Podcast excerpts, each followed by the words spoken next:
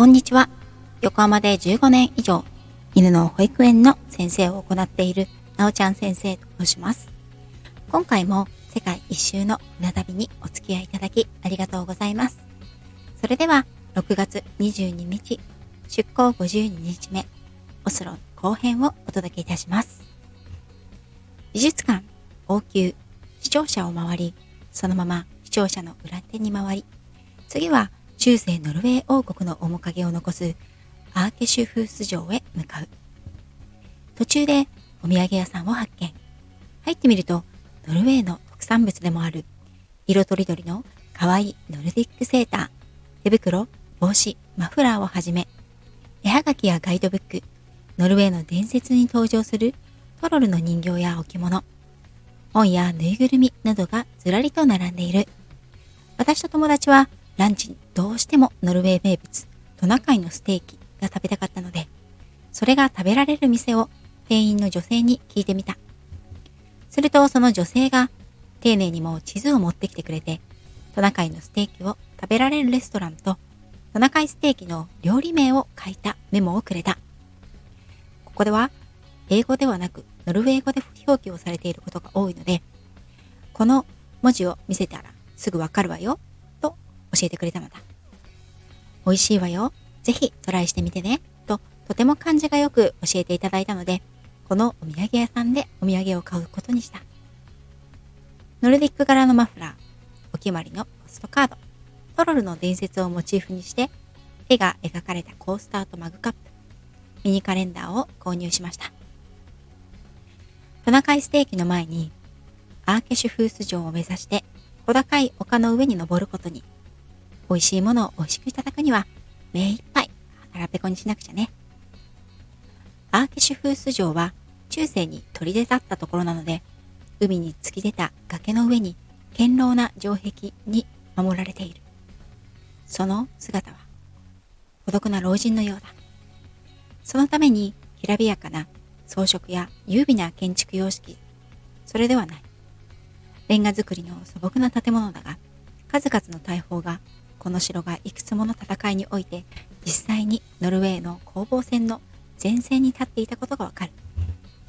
一人30クローネはちょっと高いなと思って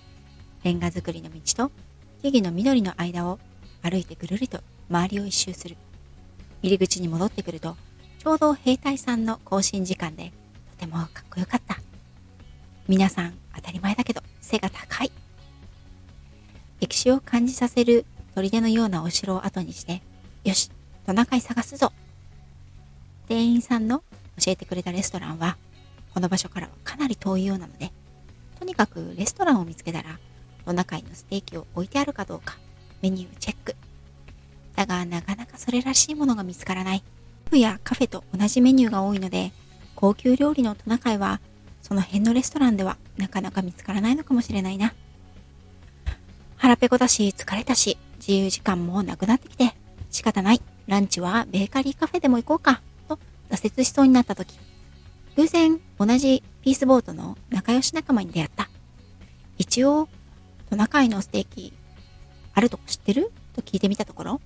なんとこの先のホテルのレストランにそのメニューがあるよということ。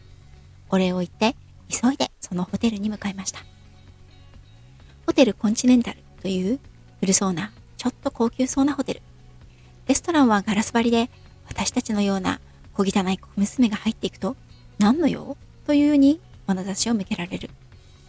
ちゃんと支払えますよという証にクレジットカードを見せて、OK? と聞くと、途端に厳しい表情のフローマネージャーが、もちろん、ウェルカムビザよ。窓側、内側の席、どちらがよろしいですか？おタバコは座れますか？と、びきりの笑顔を見せて案内し始めた。クレジットとは英語で信用という意味だが、改めてその実情を知ることとなる。この当時私はまだ学生の身分なので、当時は自分名義のクレジットカードは持っておらず、このカードは家族カードでした。顔写真入りだったので取られにくいというのと、外国では外貨をたくさん持って歩くことが危険。しかもこの時はユーロがまだなくて、一日でも滞在するために外貨に両替しなくてはならないのは手間。自身も大学卒業後に2年半、イギリスに留学経験がある父親が、海外ではカードの価値が日本より高いから、と持たせてくれたものでした。後にこのカードは、イギリス留学中も送金の代わりに役に立つことになります。今ではきっともっと良い方法があるんだと思うんですが、20年前はこれが精一杯でした。窓側席ノンスモーキングでと伝えてお土産屋さんで書いてもらったメニューのメモを見せると、もちろんございますよ。お二人で取り分けられますか？量も多いし、値段も相当高いと聞いていたので、ここは素直に、はい、と答えた。おそらく相手も、今日は何人かフィスボート客を相手にこの会話をしてきているんだろうと思う。飲み物も欲しかったけれど、メニューを見ても、ノルウェー語で全くわからない。仕方がないので、パンとメニューを持ってきてくれたウェイトレスさんに紅茶を2人分オーダーして、トナカイの登場をしばし待つ。先にパンと紅茶が出てきたので、私たち2人はバクバクパンを食べる。待つことしばし、メインが登場しました。ところが、綺麗に盛り付けられたトナカイステーキのお皿が2つ、添えのポテトは1つのお皿で出てきたが、セパレートの意味は2人で1つのお皿をシェアじゃなくて、2人とも別々にオーダーするという意味に取られちゃったかな。値段は気にかかるけれど、ここまで来たら食べるしかないよね。トナカイってどんな味なんだろう食べてみると特別臭みや強い癖はなかった。どちらかというと、ウェルダン焼きで少し硬いかなと感じたものの、下に広げられたクリーミーなソースと別添えのすぐりのフルーツソース。これはジャムのようなものそれを乗せて食べるとすごく美味しい。甘酸っぱいジャムみたいな素振りのソースは日本では見たことがなかった。ジャムほどの甘さはないのだが、パンやヨーグルトにつけても美味しそうだ。日本ではあまりフルーツを料理に使うことはない印象だけれど、ヨーロッパでは時々フルーツのソースが主に肉料理に添えられる。赤ワインが肉料理に合うように、ベリー系は特に合うのかもしれない。添えのマッシュルーム、ブロッコリー、茹でたポテトもフルーツソースを絡めて食べる。割と美味しい。すぐりはアルバイト先のケーキ屋さんで赤いフルーツのタルトに入っていたことしか記憶がないので、いろんな食べ方があるんだなぁと思った。まさか北欧の地でトナカイのステーキに添えられてくるとは。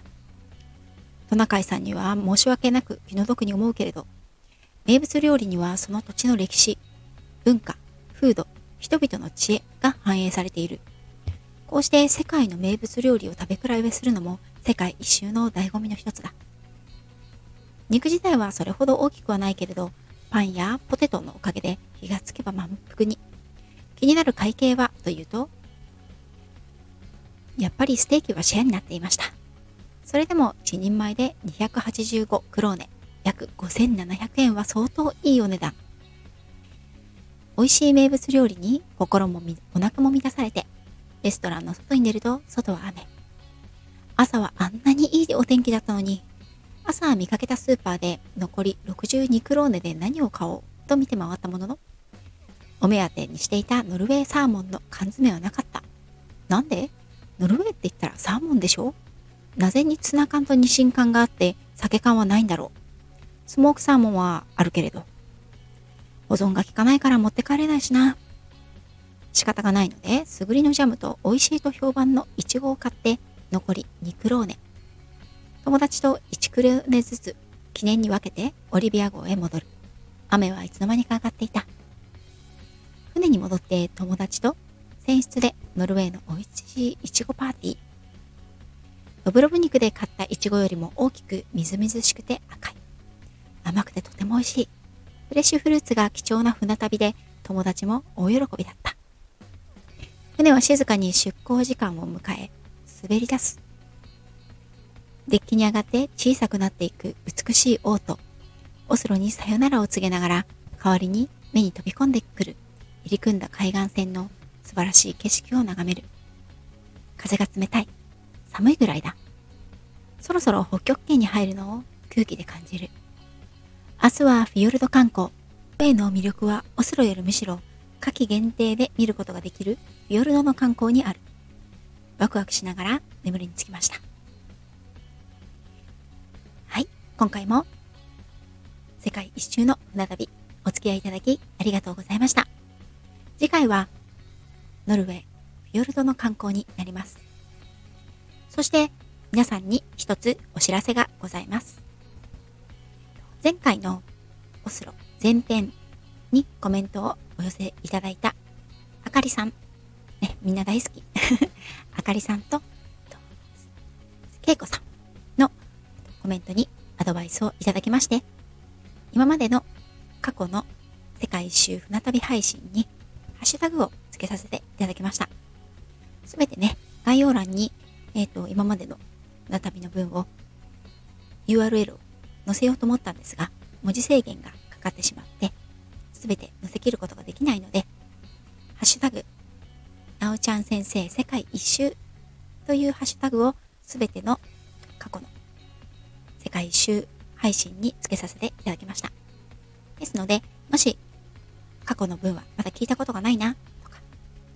これより前にはどこを回ってきたんだろう興味のある方は、ハッシュタグ、なおちゃん先生世界一周検索していただくと、過去私がどのような航路で、どのようなところによって、このオスロまで来たのか、ということがお分かりになるかなと思います。ご興味ある方はぜひ、過去配信も聞いていただければ幸いです。それでは、今回は